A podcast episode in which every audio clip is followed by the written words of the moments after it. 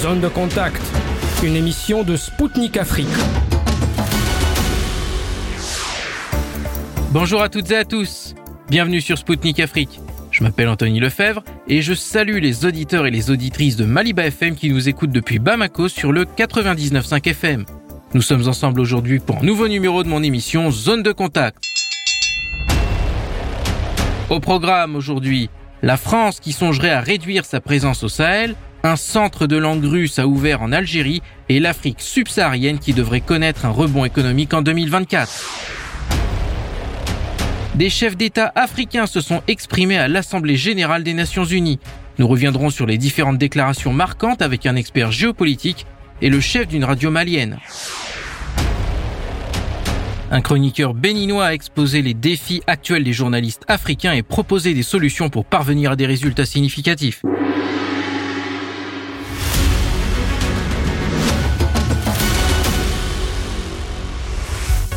La France pourrait réduire sa présence au Sahel. Le général Stéphane Mille, chef d'état-major de l'armée de l'air et de l'espace française, a évoqué cette éventualité lors d'une conversation avec des journalistes relayée par Defense One. Il a estimé que cette réduction des effectifs militaires pourrait intervenir à l'avenir. Toutefois, le ministère français de la Défense ne s'est pas exprimé à ce sujet. Le haut gradé a précisé que Paris ne mettra pas fin au soutien aux opérations antiterroristes au Sahel. Selon lui, la France travaillera avec différents gouvernements pour mieux comprendre quels sont les besoins spécifiques et éventuellement déployer des forces lorsque cela sera nécessaire pour différentes éventualités et événements. Pour rappel, cette déclaration intervient dans un contexte de retrait des forces françaises du Mali en 2022 et du Burkina Faso en 2023 qui étaient déployées dans le cadre d'opérations antiterroristes. Suite à la prise du pouvoir par des militaires au Niger en juillet 2023, les accords militaires bilatéraux avec Paris ont été dénoncés. Le premier centre d'enseignement du russe a ouvert ses portes en Algérie. Celui-ci se trouve sur le campus de l'université d'Alger 2. Il aura pour vocation d'apporter un soutien méthodologique aux enseignants de russe dans les écoles et les universités algériennes, a précisé le ministère de l'Éducation russe dans un communiqué. Son inauguration s'est déroulée en présence du vice-ministre de l'Éducation Denis Gribov. En visite dans le pays, il a eu une réunion avec le ministre algérien de l'Éducation Abdelhakim Belabed. Lors de leur rencontre, les deux parties ont discuté d'une possibilité de partenariat dans 15 domaines différents, dont des projets conjoints de formation d'enseignants et de transfert d'enfants surdoués au Centre international pour enfants Artec en Crimée, ainsi qu'aux autres colonies de vacances comme par exemple Orlionok, Smena et Océan, situées au bord de la mer Noire dans le sud de la Russie. Monsieur Belabed a déclaré à l'issue de la réunion que l'Algérie était sincèrement intéressée par la construction de formats de coopération à long terme avec la Russie dans le domaine de l'éducation. Monsieur Gribov a quant à lui souligné que la coopération avec la Russie se faisait dans un enrichissement mutuel des idées, dans l'étude et le développement conjoint de technologies éducatives avancées. Il a ensuite tenu à remercier le gouvernement algérien pour avoir soutenu l'étude de la langue russe. Une croissance économique est attendue en Afrique subsaharienne en 2024. Selon un rapport de l'agence américaine Fitch, celle-ci devrait atteindre 3,9% du produit intérieur brut. Pour Fitch, plusieurs facteurs favoriseront cette tendance. Il s'agit du reflux de l'inflation, de l'amélioration de l'intérêt pour les marchés émergents et d'une politique d'assouplissement monétaire dans la plupart des pays de la région. Concernant l'année en cours, les prévisions de l'agence américaine s'orientent vers un ralentissement de la croissance. Celle-ci est estimée à 3% contre 3,6% en 2022. Sur le continent africain, c'est le Kenya avec 5% et le Ghana avec 3% qui feront figure de locomotive cette année. L'Afrique du Sud affichera une croissance de 0,5% cette année, tandis que le Nigeria enregistrera une hausse de 2%. Enfin, l'économie angolaise devrait enregistrer une contraction de son économie à hauteur de 0,7% du PIB, selon les prévisions de l'agence Fitch.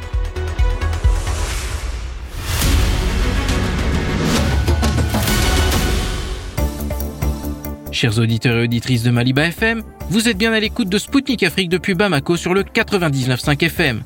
Bienvenue sur venez nous rejoindre à l'instant. Les chefs d'État se sont succédés à la tribune de l'Assemblée générale annuelle des Nations Unies à New York. Tandis que les projecteurs occidentaux se sont braqués sur les interventions de Joe Biden et de Volodymyr Zelensky, les dirigeants africains ont tiré leur épingle du jeu. C'est notamment le cas du président sud-africain Cyril Ramaphosa, qui a dénoncé les sommes dépensées pour la guerre dans le monde il a bien évidemment eu dans le viseur les Occidentaux qui ont dépensé des centaines de milliards afin de soutenir l'Ukraine. Dans le même temps, il a souligné que l'inégalité, la pauvreté et le chômage s'aggravent. Il a appelé à une augmentation massive de financement meilleur marché et à long terme pour les pays en développement, dont beaucoup sont paralysés par le poids de la dette. Enfin, il a exhorté depuis New York à soutenir la prévention et le maintien de la paix, notamment en Afrique. Je vous propose d'écouter tout de suite le président sud-africain.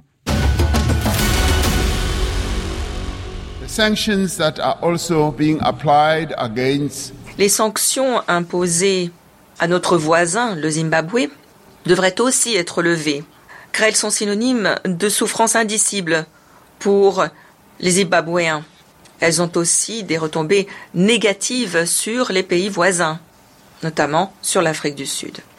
Alors que tant de personnes de par le monde sont confrontées à la faim, au manque, les qualités humaines essentielles que sont la coopération et la solidarité doivent ressortir dans les actions que nous posons pour combler la fracture entre les riches et les pauvres.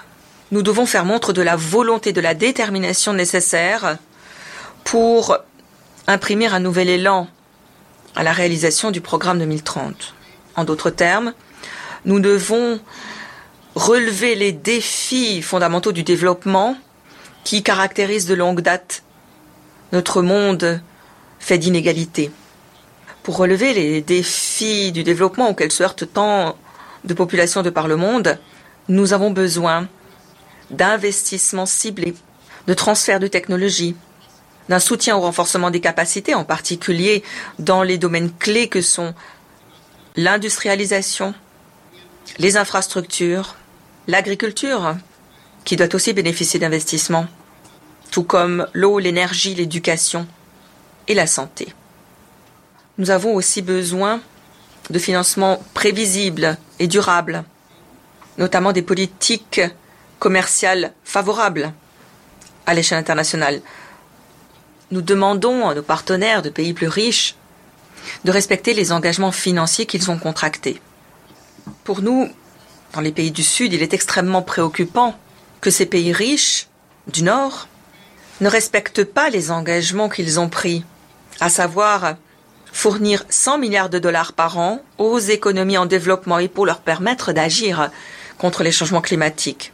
Cette situation doit changer, cet argent doit être décaissé pour assurer le développement. Nous sommes favorables aux propositions contenues dans l'ensemble de mesures visant à assurer la réalisation des ODD. Nous soutenons notamment l'appel lancé en faveur de la lutte contre la dette et le surendettement. Nombre de pays, notamment dans le Sud, sont écrasés sous cette dette. Nous soutenons l'appel en faveur d'une augmentation massive des financements à long terme à hauteur de 500 milliards de dollars par an. Nous devons aussi étendre les financements pour imprévus aux pays dans le besoin.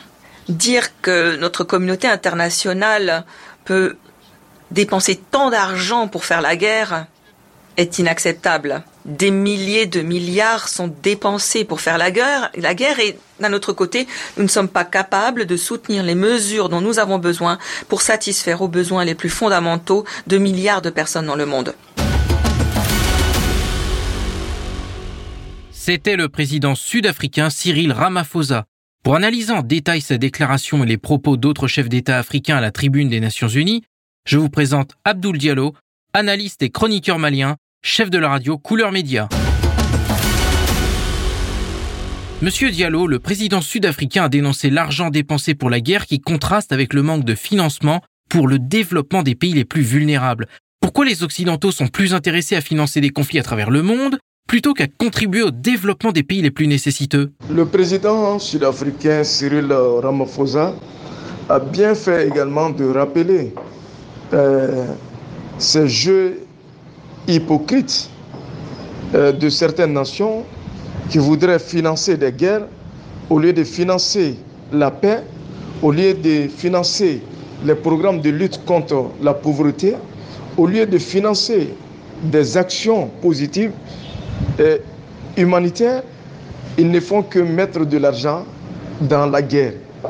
Euh, la guerre aujourd'hui entre la Russie et l'Ukraine, on peut mettre fin. L'Ukraine n'a aucun moyen euh, logistique d'affronter la Russie, mais elle est appuyée par la France, par les États-Unis et par d'autres pays d'Europe. Donc, si réellement l'Europe voulait euh, que cette guerre soit euh, euh, finie, qu'on mette fin à cette guerre, elle n'a qu'à accepter de ne plus financer l'Ukraine, de ne plus doter l'Ukraine d'outils de guerre. Et aujourd'hui, on voit comment ça se passe. Il est temps pour les dirigeants du monde de prendre conscience. La réalité, elle est là, elle est en face. Mais c'est le refus hein, d'apporter une solution aux mots. Sinon, on peut mettre fin à tout ceci. Donc, ce même mot, euh, cette, euh, ce reproche qui vient d'être fait par Ramaphosa, je l'ai toujours dit au Mali ici, j'ai dit aujourd'hui, nous pouvons mettre fin à tout ça. Donc, euh, les internationaux sont intéressés à financer les conflits parce que ça les arrange.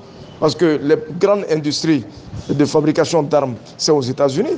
Et la France sert de télégraphiste euh, pour les États-Unis pour pouvoir euh, créer des guerres et des conflits partout à travers le monde. Le président sud-africain n'était pas le seul à dénoncer le manque d'implication des Occidentaux contre la pauvreté. Le président mozambicain Philippe Jacinto Nyusi a déclaré que le thème du débat général de cette année, reconstruire la confiance et raviver la solidarité mondiale, soulignait les raisons pour lesquelles ces pays membres ne parviennent pas à atteindre les objectifs de son agenda 2030. Il a indiqué que la principale raison de l'échec de ce programme reste l'absence de confiance et de solidarité entre ceux qui ont beaucoup et ceux qui ont peu ou presque rien. Il a ensuite déploré que même parmi ceux qui ont beaucoup, comprenez par là les Occidentaux, plutôt que d'instaurer la confiance et la solidarité, ils dépensent leurs ressources en investissant dans la compétition.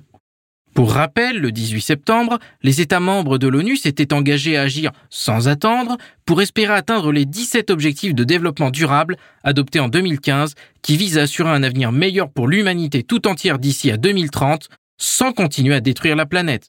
Écoutons le président mozambicain tout de suite. En septembre de 2015. En septembre 2015, en ce hall même, nous avons adopté les objectifs de développement durable, les ODD, du programme à l'horizon 2030. Nous dirigeons, nous sommes engagés au nom de nos peuples à réduire la pauvreté dans 17 domaines clés et à créer un monde meilleur pour tous sans faire de laisser pour compte. Le rapport à mi-parcours que nous avons examiné hier à la réunion de haut niveau montre clairement que le monde continue à être confronté à de nombreuses crises liées entre elles qui mettent à mal la mise en œuvre du programme à l'horizon 2030. Et d'ailleurs, la pandémie de Covid-19, les catastrophes naturelles découlant des changements climatiques et les conflits armés, y compris le terrorisme et l'extrémisme violent, force des millions de personnes à continuer à vivre dans la pauvreté, sans nourriture adéquate et sans avoir accès à l'éducation et aux services sanitaires. Il est vrai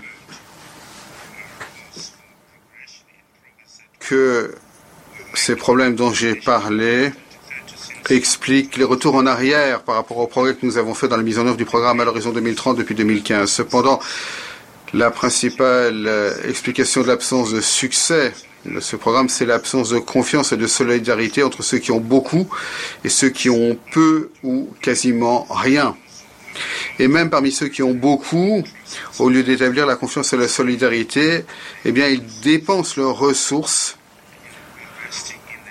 à investir dans une concurrence sous-tendue par la défiance.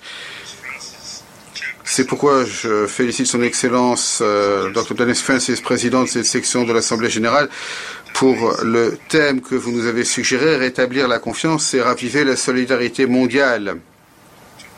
C'est un thème essentiel pour mettre en œuvre le programme à l'horizon 2030 euh, de développement durable pour parvenir à la paix, au progrès à la prospérité pour une humanité pérenne.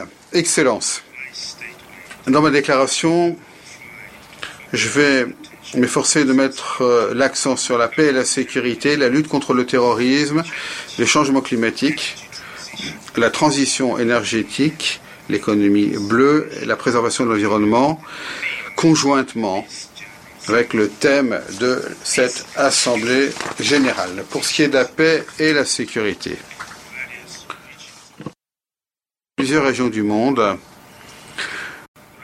sont confrontées à un cercle vicieux de conflits armés et d'instabilité, en particulier en Afrique. Des milliers de vies précieuses ont été perdues. Le nombre de réfugiés de personnes déplacées a augmenté de plus de 50% rien qu'au cours de l'année écoulée, malgré les efforts multilatéraux et plusieurs initiatives de paix au Conseil de sécurité de l'ONU au niveau des organisations régionales. Nous connaissons la guerre en Ukraine et dans d'autres régions qui mettent en danger la paix, la sécurité et l'économie internationale. Mon propre pays, le Mozambique, a connu des cycles de conflits armés, parfois déclenchés par des forces étrangères.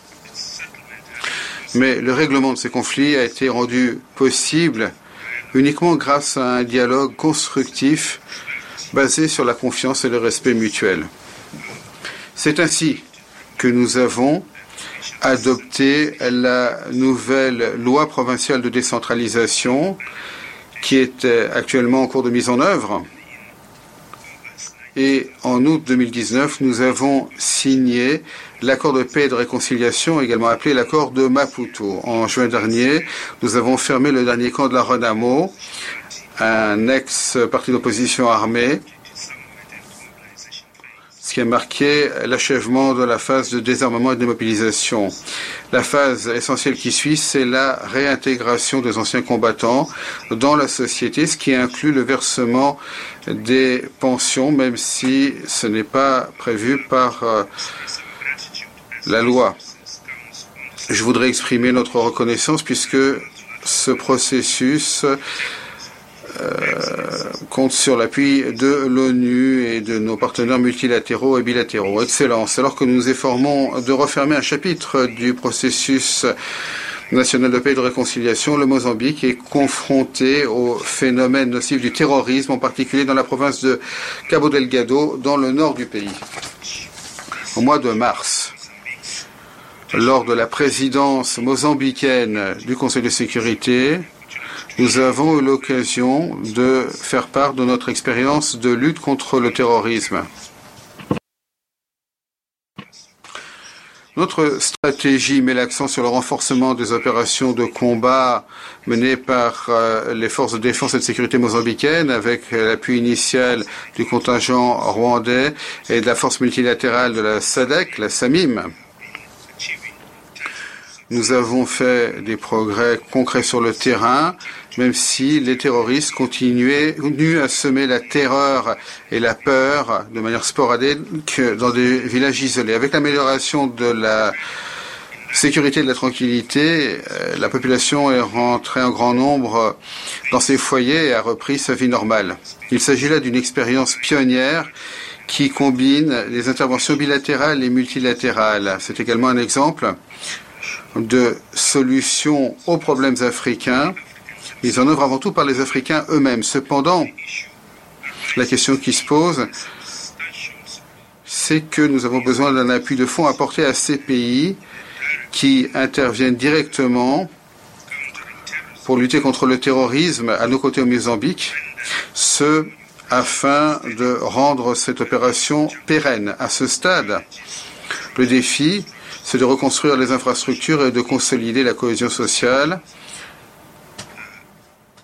dans le cadre de mesures prises dans le cadre du programme de résilience et de développement intégré de la région Nord qui jouit de soutien de nos partenaires.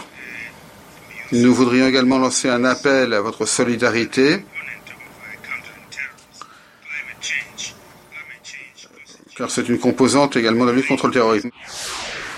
Le président de l'Algérie, Abdelmajid Tebboune, lui aussi a pris la parole et constaté la perte d'efficacité du Conseil de sécurité dans son rôle de maintien de la paix et de la sécurité. Je vous propose tout de suite d'écouter un extrait de son intervention.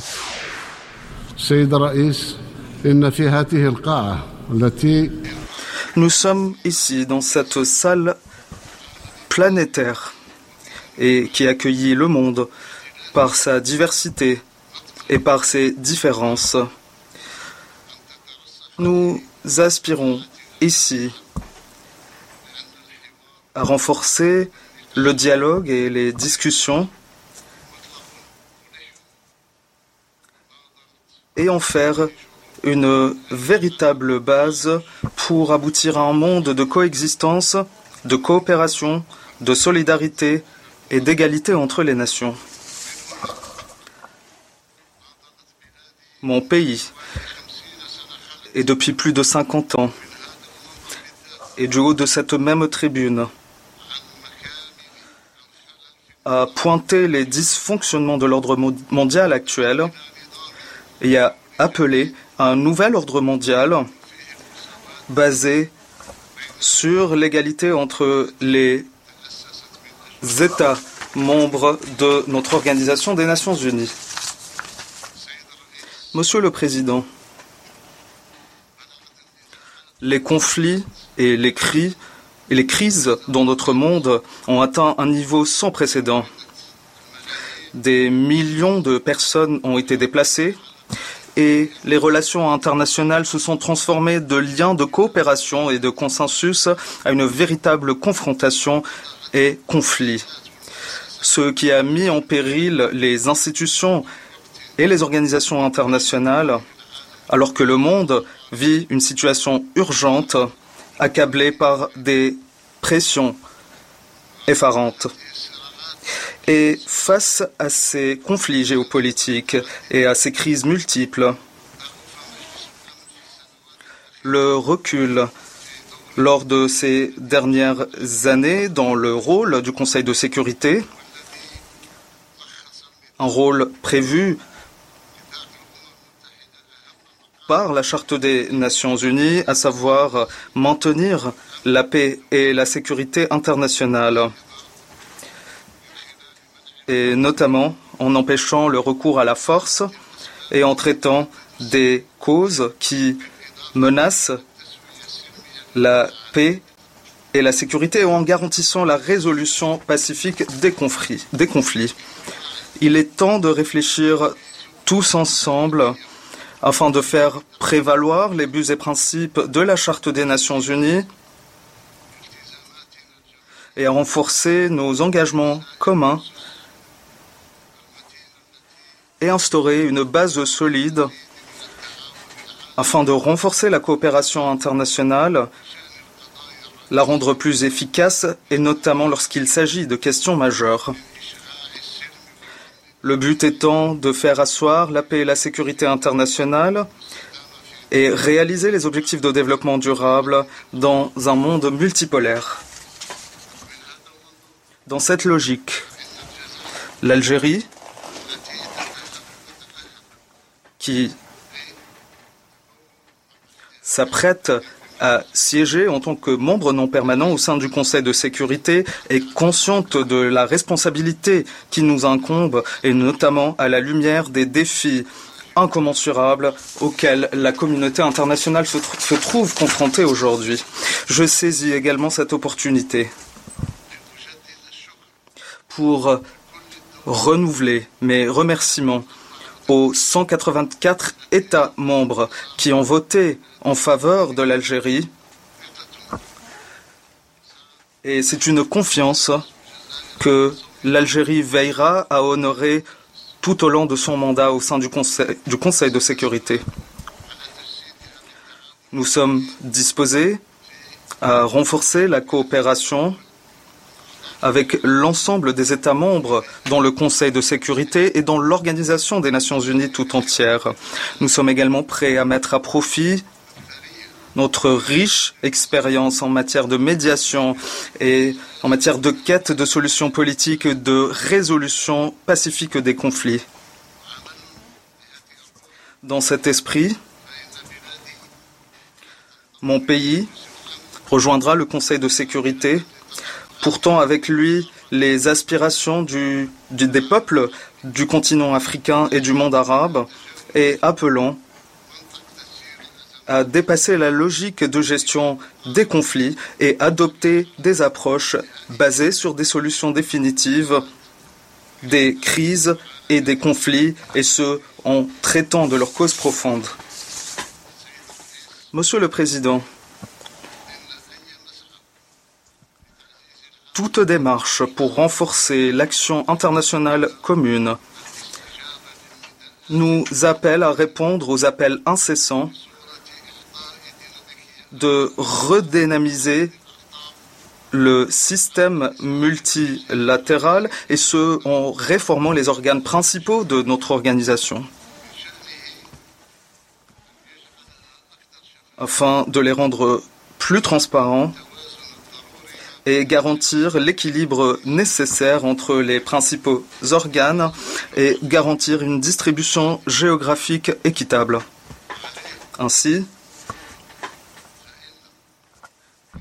revitaliser le rôle central de l'Assemblée générale des Nations unies en tant que seul organe qui reflète sincèrement la diversité de la, des composantes de notre euh, communauté internationale est un élément clé pour renforcer l'égalité entre les États et renforcer les piliers d'une véritable démocratie.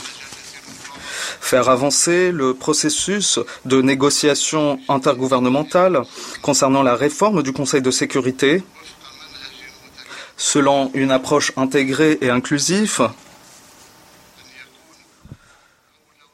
doit être une priorité absolue pour la communauté internationale et ce, afin de trouver un consensus et de réaliser une réforme véritable garantissant plus de représentativité et de transparence. Ici, je réitère l'engagement de l'Algérie vis-à-vis de la position africaine commune et mettre fin à l'injustice historique à l'encontre du continent africain. Monsieur Diallo, le président algérien a constaté la perte d'efficacité du Conseil de sécurité dans son rôle de maintien de la paix et de la sécurité. Comment évaluez-vous les activités du Conseil de sécurité des Nations Unies, en particulier dans la lutte contre le terrorisme? Le président algérien Abdel Majid Tebboune a bien fait de rappeler euh, au Conseil de sécurité des Nations Unies euh, qu'il ne jouait pas son rôle. Il y a une incohérence au sein même du Conseil de sécurité des Nations Unies. Tandis que d'autres veulent que ça se passe bien, d'autres voudraient imposer leur suprématie à travers le monde entier, euh, comme les États-Unis, comme la France et d'autres pays. Euh, mais quand on voit les choses, on voit que la Chine et la Russie sont les pays qui voudraient donner un autre modèle enviable au monde entier vis-à-vis du Conseil de sécurité des Nations Unies. Mais les autres, les trois autres membres permanents euh, ne veulent pas ça. Ils veulent imposer leur suprématie. Donc, euh, il est aujourd'hui, tant que les gens euh, sachent la vérité, il y a de l'inefficacité au sein même du Conseil de, de, sécurité des Nations Unies. Si le Conseil de sécurité des Nations Unies veut que le veut que euh, on veut, qu'on mette fin, bien sûr, veut qu'on mette fin au terrorisme dès aujourd'hui, cela pourrait se faire. Il suffit de conjuguer les efforts pour mettre fin à ce mal qui mine le monde. Le terrorisme, euh, d'où ça vient, ils sont beaucoup à le savoir. Même ce terrorisme même est financé par des puissances occidentales, comme la France, comme les États-Unis. Moi, je le dis et j'assume ce que je dis. Les autorités américaines et les autorités françaises sont à la base du financement du terrorisme. Parce que le terrorisme est devenu aujourd'hui pour eux un business. Donc le Conseil de sécurité n'a pas joué son rôle dans le euh, cadre de la lutte contre le terrorisme si le Conseil de sécurité avait joué son rôle euh, dans la lutte contre le terrorisme, nous n'en serons pas là aujourd'hui. Au lieu de cette lutte, ils ne font que financer le mal, au lieu de cette lutte contre le terrorisme, ils ne font que de la concurrence au sein même euh, du Conseil de sécurité contre la Chine et la Russie. Monsieur Abdelmajid Tebboune a appelé à réformer le Conseil de sécurité afin de garantir une répartition géographique équitable. Pensez-vous que l'Afrique devrait être mieux représentée au sein de cette organisation? Oui, aujourd'hui, le Conseil de sécurité doit être réformé parce que l'Afrique même n'a pas sa place là-dedans. Euh, je crois qu'il y a des pays qui avaient plaidé par le passé pour que l'Afrique ait un siège permanent au sein du Conseil euh, de sécurité des Nations Unies. Mais je vois que même si un siège permanent est donné à l'Afrique, cela va être euh, un peu difficile. Parce qu'il faut le reconnaître. Entre les pays africains également, il y a une concurrence déloyale, il y a de l'hypocrisie. Parce qu'on vise trop les intérêts personnels au dépens des intérêts communs. Donc euh, c'est un peu difficile. Mais il est important que l'Afrique soit représentée au sein du Conseil de sécurité des Nations Unies, que l'Afrique également ait son mot à dire. Même si un siège est offert, un siège est donné euh, à tous les États africains au sein même du Conseil de sécurité, il faudrait euh, euh, mettre en place des stratégies comment profiter de ce siège-là. Voilà. Macky Sall, président du Sénégal, a également évoqué la nécessité pour les grandes institutions mondiales de s'adapter à un monde en mutation et a réagi à l'échec de l'ONU dans la lutte contre le terrorisme. Comme l'a justement alerté le secrétaire général Antonio Guterres, un système qui continue d'ignorer les réalités de son temps et les besoins de plus de trois quarts de ses membres accentue les inégalités génère les conditions de sa contestation et provoque le risque de sa fragmentation. Si nous voulons éviter cette fracture, la sagesse commande de réformer la gouvernance politique, économique et financière mondiale, afin qu'elle soit plus juste, plus représentative de la diversité et conforte ainsi sa légitimité. Nous pouvons y arriver si nous mettons la volonté politique nécessaire. Le G20 l'a montré en admettant l'Union africaine comme membre de plein droit. Je remercie vivement les membres du G20 pour leur soutien unanime à cette initiative que le Sénégal avait portée lors de sa présidence en exercice de l'Union africaine. Nous souhaitons que l'exemple d'inclusion ainsi donné par le G20 soit suivi par le Conseil de sécurité et les institutions de Bretton Woods pour un multilatéralisme plus représentatif des intérêts de tous ses membres. De même, le Sénégal reste attaché à la vision des relations internationales apaisée, fondée sur l'égalité, fondée sur l'égale dignité des peuples, des cultures et des civilisations. Le 31 octobre 1961, soit un an après l'indépendance de notre pays, le président Léopold Sédar Senghor expliquait ici sur cette vision par ces mots, et je le cite, une civilisation particulière ne saurait s'imposer seule sans dresser contre elle la majeure partie de l'humanité. Fin de citation. 62 ans après, notre position reste la même. Entre peuples libres dont l'histoire et les réalités socioculturelles sont diverses, il ne peut y avoir de légitimité pour certains de définir et imposer à tous une seule façon de vivre comme un prêt-à-porter civilisationnel. Ce qui va pour les uns ne va pas forcément pour les autres. Ensemble, nous pouvons pratiquer nos valeurs communes. Mais ensemble, nous devons respecter nos différences. Voilà pour le Sénégal ce qui doit forger un universalisme revitalisé, plus ouvert et plus efficace dans la prise en charge des défis de notre temps. Depuis notre dernière session, l'état du monde ne s'est pas amélioré. Pour des millions de personnes, le quotidien reste marqué par la peur, la violence, la pauvreté et les inégalités. Nombre de pays continuent de subir l'impact économique et social de la pandémie Covid-19.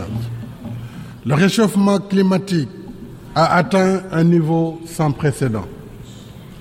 La tragédie de l'émigration clandestine nous rappelle la nécessité de mettre en œuvre le pacte mondial pour des migrations sûres et ordonnées, régulières, et de poursuivre sans relâche la lutte contre les réseaux criminels qui organisent ce trafic illicite d'êtres humains.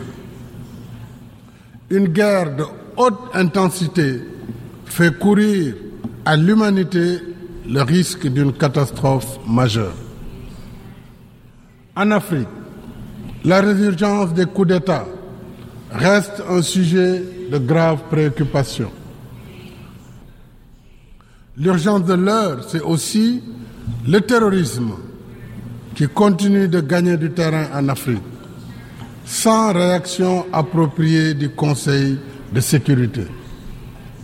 À maintes reprises, notamment lors de son mandat au Conseil en 2016 et 2017, le Sénégal a alerté sur l'inefficacité des opérations de maintien de la paix en Afrique dont les mandats et les équipements ne répondent guère à la nature des situations. Il n'y a pas de paix à maintenir là où il s'agit plutôt de la restaurer en combattant des groupes armés qui pillent et endeuillent au quotidien les populations innocentes, occupent des territoires entiers et menacent des États dans leur existence. Les péripéties tumultueuses de deux missions de paix actuellement en Afrique sont édifiantes à ce sujet. En conséquence, le Sénégal invite à nouveau le Conseil de sécurité à assumer pleinement ses responsabilités dans la lutte contre le terrorisme en Afrique en vertu du mécanisme de sécurité collective prévu par la charte. Dans le même esprit, nous appelons à la désescalade et au règlement pacifique de la guerre en Ukraine.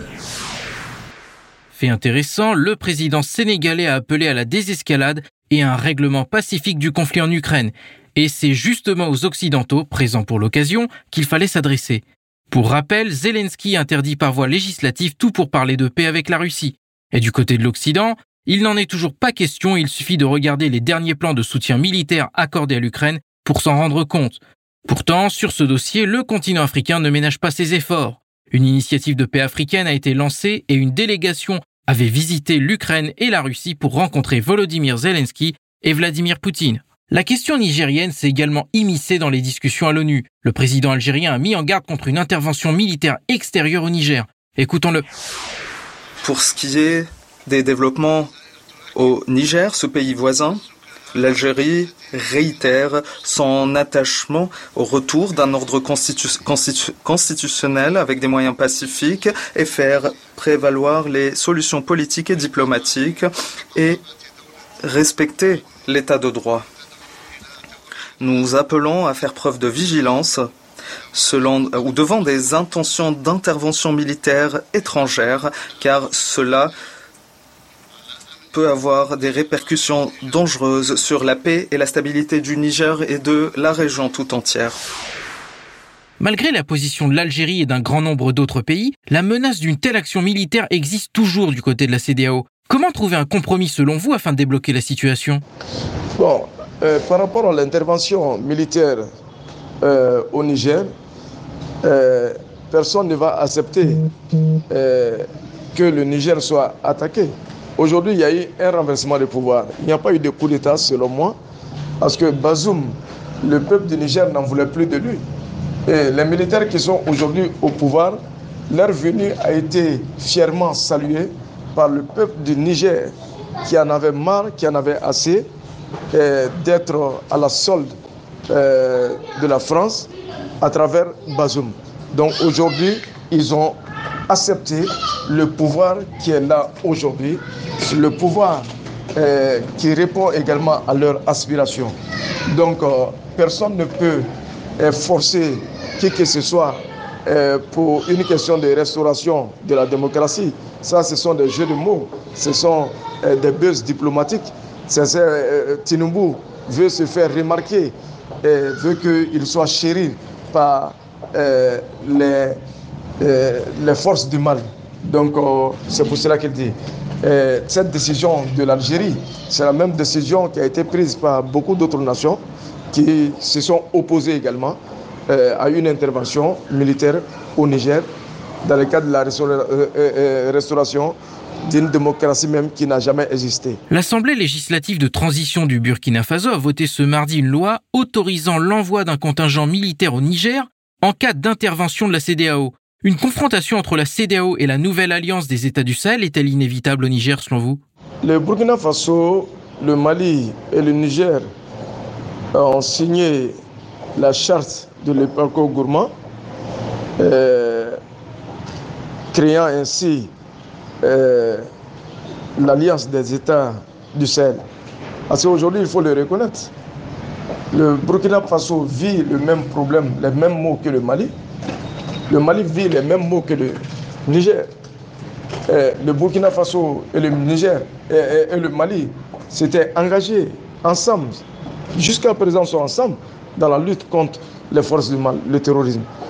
Et aujourd'hui, il est important que ces trois pays le Niger, le Burkina Faso et le Mali se donnent la main pour pouvoir sécuriser la zone des trois frontières.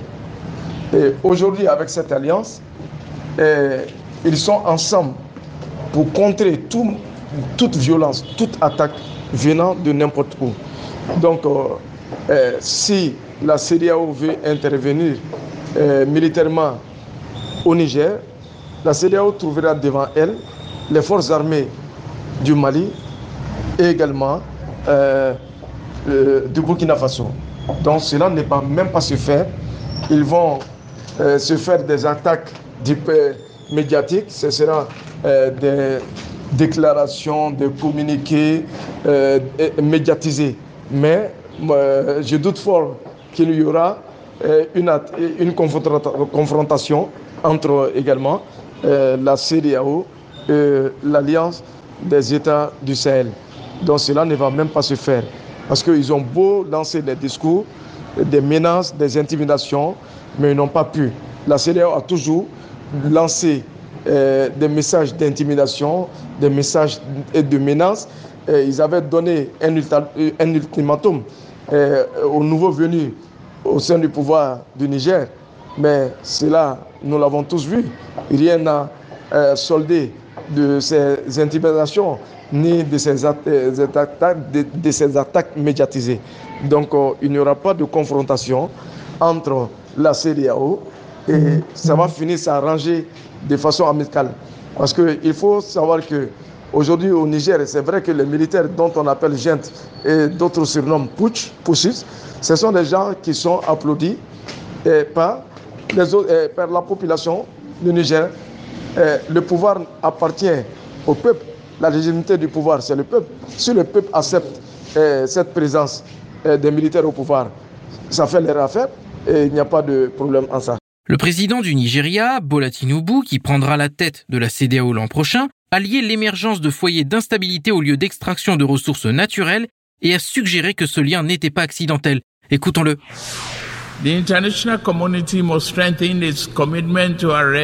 La communauté internationale doit renforcer son engagement visant à stopper le flux d'armes et de personnes violentes vers l'Afrique de l'Ouest. Le quatrième aspect important pour avoir cette confiance mondiale, c'est de protéger les zones riches en ressources minérales du continent du pillage et des conflits.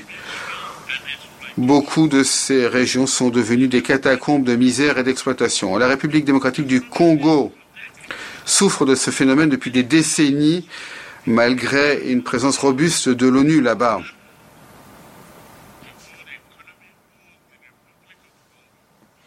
Que s'est-il passé? L'économie mondiale doit beaucoup à la RDC, mais lui donne très peu. Les souffrances infligées à ces zones riches en ressources ne respectent pas les frontières nationales. Le Soudan, le Mali, le Burkina Faso, la République centrafricaine, la liste ne cesse de s'allonger éternellement. Et ces problèmes sont également au seuil du Nigeria. Des entités étrangères appuyées par des criminels locaux qui veulent être des petits seigneurs de la guerre enrôlent des milliers de personnes dans la servitude et dans des mines d'or illégales. Des milliards de dollars qui devaient améliorer l'avenir des pays alimentent maintenant des entreprises violentes. Si l'on n'y fait rien, elles menaceront la paix et mettront gravement en danger la sécurité nationale.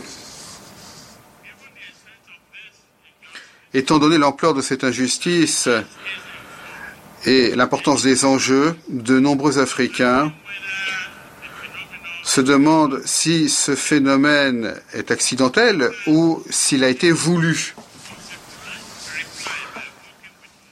Les États membres doivent répondre à cela en œuvrant avec nous pour empêcher leurs citoyens et leurs entreprises de se livrer au pillage des richesses du continent en ce XXIe siècle. Qu'en pensez-vous Le désir d'accéder aux richesses naturelles de l'Afrique est-il vraiment à l'origine des conflits? Ben, C'est pour voler l'Afrique que les conflits et les guerres sont créés et sponsorisé par l'Occident.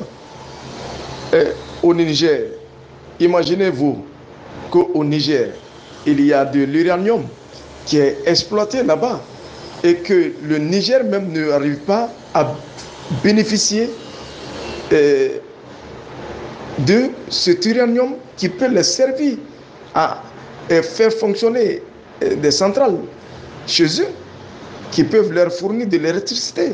Mais imaginez que cet uranium est utilisé en France dans les centrales. Or que le Niger même n'a même pas d'électricité. C'est à travers le Nigeria que le Niger a de l'électricité. Donc vous voyez. Donc les conflits créés en Afrique, c'est pour que euh, les Africains puissent faire appel à ces Occidentaux comme des sapeurs-pompiers. Et ensuite, euh, par hypocrisie, ils vont faire semblant de nous aider mais leur propre but, c'est de nous euh, appauvrir. Donc, ce que je peux dire, c'est ça. L'Occident a toujours volé l'Afrique, mais en collaboration avec des dirigeants et des autorités africaines. Je voudrais attirer votre attention sur un autre passage du discours du président du Nigeria. Il parle de l'avenir de l'Afrique.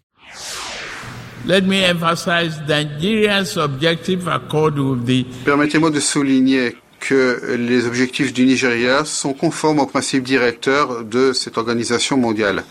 La paix, la sécurité, les droits humains et le développement.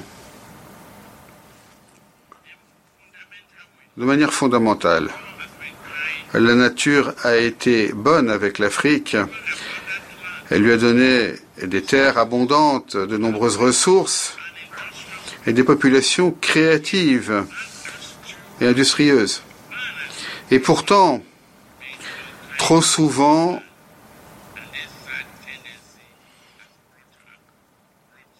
l'homme a souvent été mauvais avec l'homme et cette euh, triste tendance a apporté de nombreux problèmes à l'Afrique. Pour respecter les principes fondateurs de cet organe mondial ainsi que le thème de l'Assemblée générale pour cette année, il faut mettre un terme à la pauvreté des pays. Le pillage des ressources d'un pays par les entreprises et euh, des populations de pays plus forts doit cesser. Il faut respecter la volonté de la population. Cette magnifique planète généreuse et qui est capable de pardonner, il faut la protéger.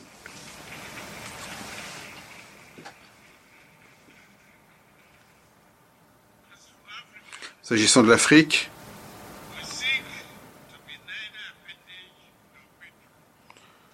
nous ne voulons être euh, ni donnant de leçons ni à la remorque. Nous ne voulons pas remplacer de nouvelles entraves par de, de vieilles entraves par de nouvelles entraves. Au contraire, nous voulons fouler la riche terre africaine et vivre sous le magnifique ciel africain, exempt des torts du passé. Nous souhaitons un espace de vie prospère, magnifique, démocratique, très vivant pour notre peuple. Et nous y arriverons. Au reste du monde, je dis accompagnez-nous en tant que véritables amis et partenaires. L'Afrique n'est pas un problème qu'il faut essayer d'éviter ou qu'il faut déplorer, dont il faut prendre pitié. L'Afrique est tout simplement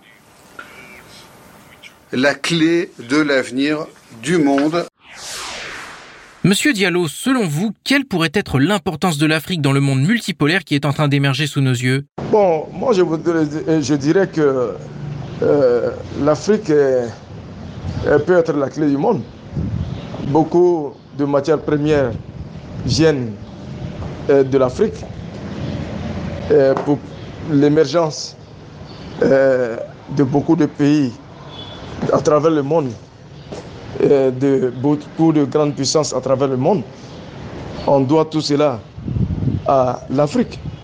Et l'Afrique également peut aussi euh, décider pour elle, euh, mettre en croissance son émergence à travers une politique euh, responsable une volonté politique solide pour faire face également euh, aux autres pays dans ce monde multipolaire.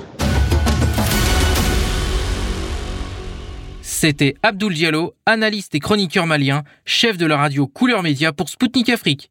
Il a analysé les différents discours des chefs d'État africains à l'occasion de l'Assemblée générale des Nations Unies à New York.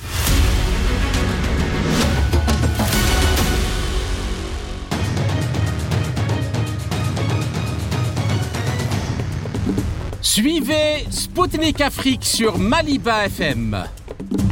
Du lundi au vendredi à 19h, Spoutnik décryptera l'actualité africaine et internationale dans ses émissions Zone de contact et Afrique en marche.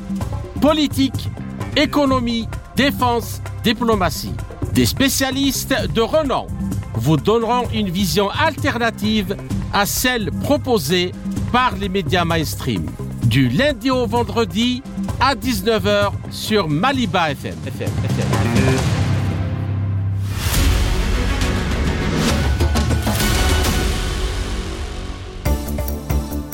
La session de l'Assemblée générale de l'ONU a été l'occasion pour les dirigeants africains d'attirer l'attention du monde sur ce qu'est réellement l'Afrique.